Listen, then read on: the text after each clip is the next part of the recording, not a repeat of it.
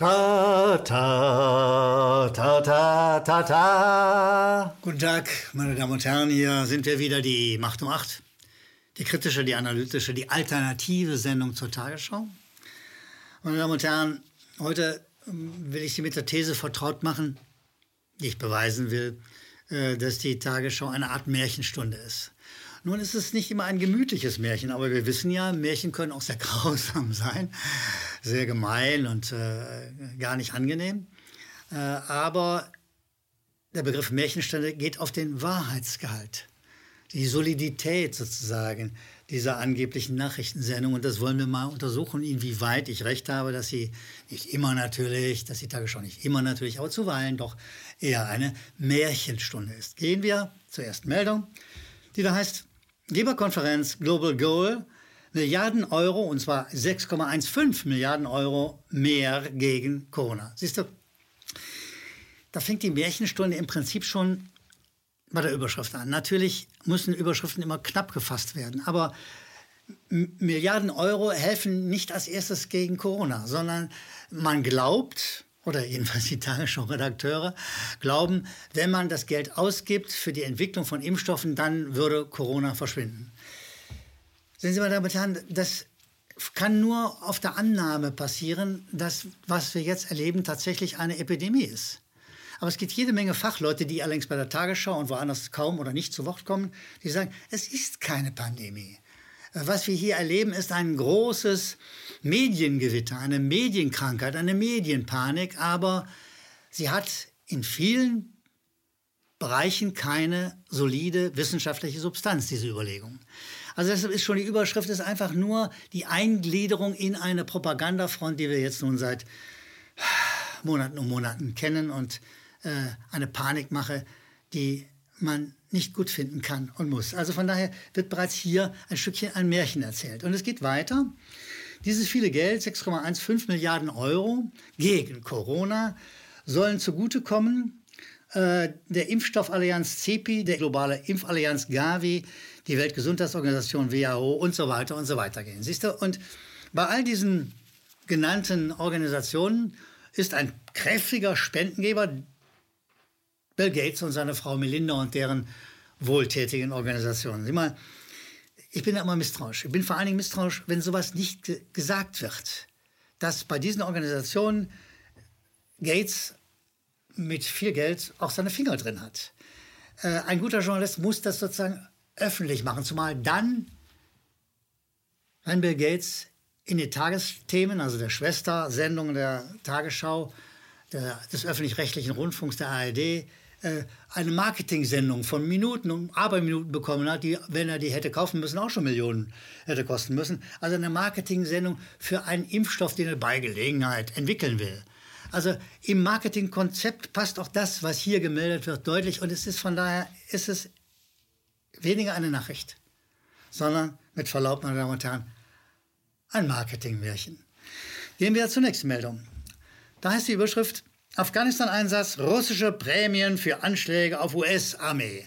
Da ist in der Headline ein Fragezeichen.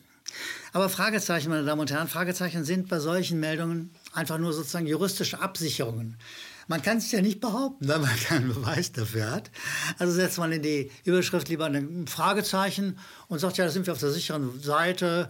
Ja, ja, es könnte ja was dran sein, dass die Russen dass die russischen Agenten eine Art Kopfgeld, ich lese ja vor, für Anschläge auf US-Truppen und so weiter bekommen oder angeboten bekommen haben. Sieh mal da.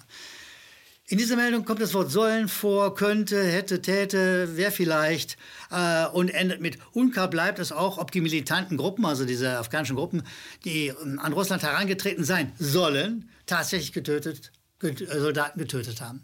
Sieh mal, das ist eine, das ist so ein bisschen wie, wie, wie das Märchen von Frau Holle. Wir alle wissen, dass Schnee ganz woanders herkommt. Frau Holle schüttelt nicht ihre Betten aus. Und wir alle wissen natürlich auch, dass, Af dass Afghanistan sozusagen eine, eine, ein Vorfeld, militärisches Vorfeld der USA ist, dass es hier um Krieg geht. Das aber sagt die Tagesschau nicht. Sie sagt auch nicht, dass Propaganda immer ein wesentlicher Teil des Kriegs ist, sondern sie strickt an einem bösen Märchen und tut so, als wüsste sie beinahe fast richtig, dass die Russen Prämien für Anschläge auf die US-Armee zahlen würden oder gehabt hätten oder täten oder irgendwas. Sehen Sie, meine Damen und Herren, Märchen lügen. Das ist normal. Das weiß man aber vorher. Bei Märchen weiß man das. Man weiß, ja, man weiß, das stimmt nicht mit der guten Fee, das weiß man, hört sich nicht an. Auch Schneewittchen gab es nicht in Wirklichkeit. Aber die Tagesschau strickt ihr Märchen so, dass man denken soll, das war so, das könnte so gewesen sein, dass irgendwas wird hängen bleiben. Also die Russen bleibt hier hängen, soll hängen bleiben, zahlen Prämien für Anschläge auf die US-Armee. Beweis? Null, gar nichts. Niente. Propaganda, so viel. Unglaublich. Ja, meine Damen und Herren, gehen wir doch zum nächsten Märchen der Tagesschau. Da heißt die Überschrift KSK, das ist die äh, Kommandostreitkräftegruppe, also eine Spezialeinheit der Bundeswehr. Reform letzte Chance für die Elitetruppe. Sieh mal, da wird angespielt darauf, dass es in der KSK eine Reihe rechtsextremistischer Vorfälle, Äußerungen und alles Mögliche gab. Das will ich übrigens gar nicht bezweifeln. Das halte ich für durchaus wahrscheinlich, dass das stimmt. Aber Frau Kramp-Karrenbauer, die hier sozusagen geradezu lobend als Reformerin, also Frau Kramp-Karrenbauer, Reformerin, so fängt das, so fangen die schlechten Märchen die schlechten Märchen der Bundesregierung an. Die Reformerin Frau Kramp-Karrenbauer, eines Tages hätte sie beinahe was reformiert. Also, dieses Märchen wird sozusagen über und mit Frau Kramp-Karrenbauer erzählt. Was nicht erzählt wird, dass das nicht unbekannt ist, dass es das schon länger gibt, dass es rechtsextreme Vorfälle in der Bundeswehr gibt und auch bei der KSK, bei dieser Elitetruppe. Und jetzt wird so getan, oh, die Frau Kramp-Karrenbauer, jetzt räumt die aber auf. Sehen Sie, meine Damen und Herren, das gibt es seit Jahren solche Vorfälle.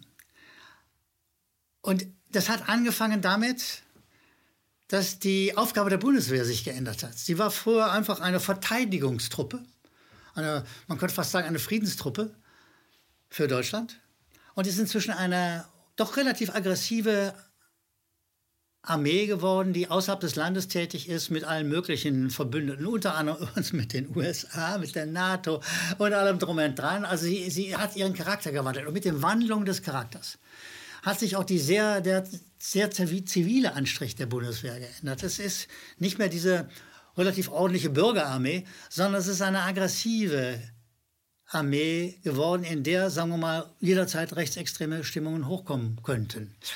Das hätte man sagen müssen, dass es hier Ursachen gibt, dass es hier Wurzeln gibt für solche Stimmungen. Man hätte auch sagen müssen oder fragen müssen, so immerhin, was ist denn mit dem MAD, dem militärischen Abschirmdienst? Der weiß das natürlich. Das ist ein Job, sowas zu wissen. Die wissen seit Jahr und Tag, dass es gibt, diese Stimmungen in der Truppe. Aber der MAD publiziert es nicht oder sehr selten, handelt nicht. Also man lässt das alles zu, und zwar seit Jahr und Tag. Sowohl die aggressive Entwicklung der Bundeswehr als einer Armee, die auch im Auslandseinsatz ist, als auch die aggressiven Stimmungen in der Truppe selbst. Die lässt man einfach zu, statt dem einen Riegel vorzuschieben. Und zwar nicht auf der Ebene der Kompanien, sondern auf der Ebene der politischen Führung und der militärischen Führung. Ist schon mal ein General darüber gestolpert, über diese rechtsextremen Geschichten? Och, nö, nö. Da muss doch irgendeine Truppe ist äh, zuständig. Nein, zuständig ist immerhin der jeweilige Verteidigungsminister oder die Verteidigungsministerin und zuständig ist die Generalität. Aber darüber schweigt die Märchenstunde Tagesschau. Da erzählt man lieber das Märchen von der guten Frau Kramp-Karrenbauer, die eines Tages abends im Dämmerschein und so weiter und so weiter. Es ist keine Nachricht, es ist Märchenerzählung mit aller Klarheit. Meine Damen und Herren, wir machen diese Sendung mit Ihnen. Wir machen sie für Sie natürlich, aber wir machen sie auch mit Ihnen. Und immer wieder schicken Sie uns an die unten eingeblendete Mailadresse Hinweise, äh, Neuigkeiten, kritische Anmerkungen. Und wir sind sehr dankbar, weil mit Ihnen gemeinsam wird die Sendung einfach besser, das stabiler. Wir freuen uns, dass Sie auf uns reagieren und äh, denken, Sie sind eine große Hilfe für uns. Ne? Also nochmal herzlichen Dank. Und ein paar dieser vielen, vielen Mails, die uns erreichen, will ich hier erwähnen. Da ist Milad Schams und der schreibt, sehr geehrter Herr Gellermann, äh, ich will mal gleich auf den Punkt kommen. Glauben Sie denn, dass es noch möglich ist, gegen die psychische Kriegsführung, die durch die Massenmedien getrieben wird äh, und die sich gegen die deutsche Gesellschaft richtet, anzugehen? Milad Schams, wir versuchen es ja. Also wir versuchen es und wir geben auch vorläufig nicht auf. wir teilen Ihre kritische Überlegung, das ist schwer. Aber wenn wir es nicht versuchen, dann wird auch nichts daraus. Also wir versuchen es und ein kleiner Schritt wäre, reichen Sie uns einfach weiter. Schicken Sie Ihre Nachrichten aus der Macht um acht weiter an Freunde, bekannte Kollegen und verbreitern Sie die Basis der Aufklärung. Das würde, glaube ich, auch Ihnen entsprechen und das würde uns sehr freuen. Die nächste Meldung ist von Hans Berg. Der äh, redet über den Videobeitrag Die Macht um 8.55 über die Manipulationsmaschine.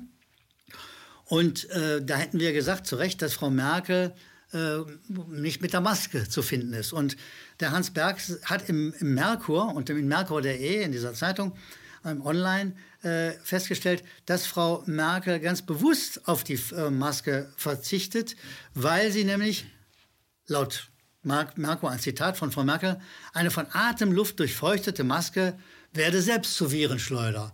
Sieh mal an. So eine Erkenntnis, übrigens schönen Dank, Hans Berg, für diesen äh, nachrichtlichen Hinweis. So eine Erkenntnis hat Frau Merkel. Aber wir werden dazu verurteilt, diese unhygienische, kontraproduktive, krankmachende Maske zu tragen. Wir sollen diesen Maulkork wie ich ihn immer lieber nenne. Diesen Maulkorb sollen wir sozusagen permanent mit uns führen und in Geschäften und in Bussen und Bahnen und sonst wo immer aufziehen. Aber Frau Merkel selber weiß, sagt uns Herr Berg, weiß, das ist schädlich. Macht nichts. Sie und ich, wir sind ja nur doof. Wir sind einfach nur Bürger. Frau Merkel braucht es natürlich, weil sie könnte krank werden, aber bei uns ist doch scheißegal, oder? So, das ist die Position, die äh, Hans Berg uns vermittelt äh, über den Merkur und über die Position von Frau Merkel. Ganz herzlichen Dank, Hans Berg. Der nächste ist Michael Golub. Der schreibt äh, Danke aus Australien. Also Michael Golub sitzt in Australien und freut sich über die Macht um acht. Und er sagt, äh, ja, das, was wir machen, gemeinsam machen sollten und machen, ist für eine gesunde Welt kämpfen, für uns und unsere Kinder. Ja, schönen Dank. Äh, es freut uns immer zu sehen, wie weit verbreitet die Macht und acht ist. Und äh, er endet, endet in seiner Mail, Michael Golob endet in seiner Mail an Gruß aus Down Under. Gruß zurück, herzlichen Dank. Die letzte Mail, die ich heute erwähnen will aus der Fülle der Mails, die uns immer wieder erreichen, äh, kommt von Wolfgang Baum aus Ingolstadt. Und Wolfgang Baum äh, bezieht sich auf eine Sendung der Macht um acht. Da hätte ich das Wort Drecksregierung verwandt. Und da hat seine Frau, die das auch gesehen hat, gesagt, das will sie nicht mehr hören. So ein Wort will sie einfach nicht mehr hören. Deshalb guckt sie die Macht um acht nie wieder an. Und äh, Wolfgang Baum sagt, Mensch, äh, wir müssen besser werden. Und er meint, wir sollten also ein Wort wie Drecksregierung vermeiden. Äh, versteht mich nicht falsch, schreibt er, aber so kommen wir nicht weiter. Ihr müsst da dringend etwas ändern, um mehr Menschen zu erreichen. Lieber Wolfgang Baum, also erstens ja, ich bin manchmal einfach wirklich wütend. Und zwar über diese Regierung. Wir hatten gerade dieses Thema, Thema Atemmasken, Maulkorb, Virenschleudern, alles Mögliche. Und äh, wenn mich die Wut packt, benutze ich auch schon mal drastische, klare Worte. Ich gebe mir immer Mühe, vor allen Dingen mein Regisseur, Ken Jebsen, gibt sich immer Mühe, dass ich solche Worte vermeide. Aber manchmal rutschen sie raus. Da bitte ich um Entschuldigung, auch Ihre Frau, grüßen Sie sie von mir. Äh, ich will versuchen, das zu vermeiden, klar. Aber Sie begreifen, und Ihre Frau vielleicht auch, dass man manchmal einfach wütend ist. Also, was können wir machen? Wir müssen mehr tun. Mehr aufklären, mehr über die Wahrheit in diesem Land erzählen und vielleicht das alles etwas höflicher machen. Ich gebe mir die größte Mühe. Lieber Wolfgang Baum, liebe Zuschriftler, liebe Zuschauerinnen und Zuschauer, herzlichen Dank für Ihre Hilfe. Ich wünsche Ihnen einen guten Tag. Setzen Sie eine Maske auf, wenn Sie müssen. Vermeiden Sie es. Sie sind schädlich, ich sage es Ihnen. Sie sind einfach schädlich, wo es geht. Ich wünsche Ihnen einen guten Tag, uns allen ein besseres Land und gute Gesundheit ohne Maske. Ihre Macht um Macht.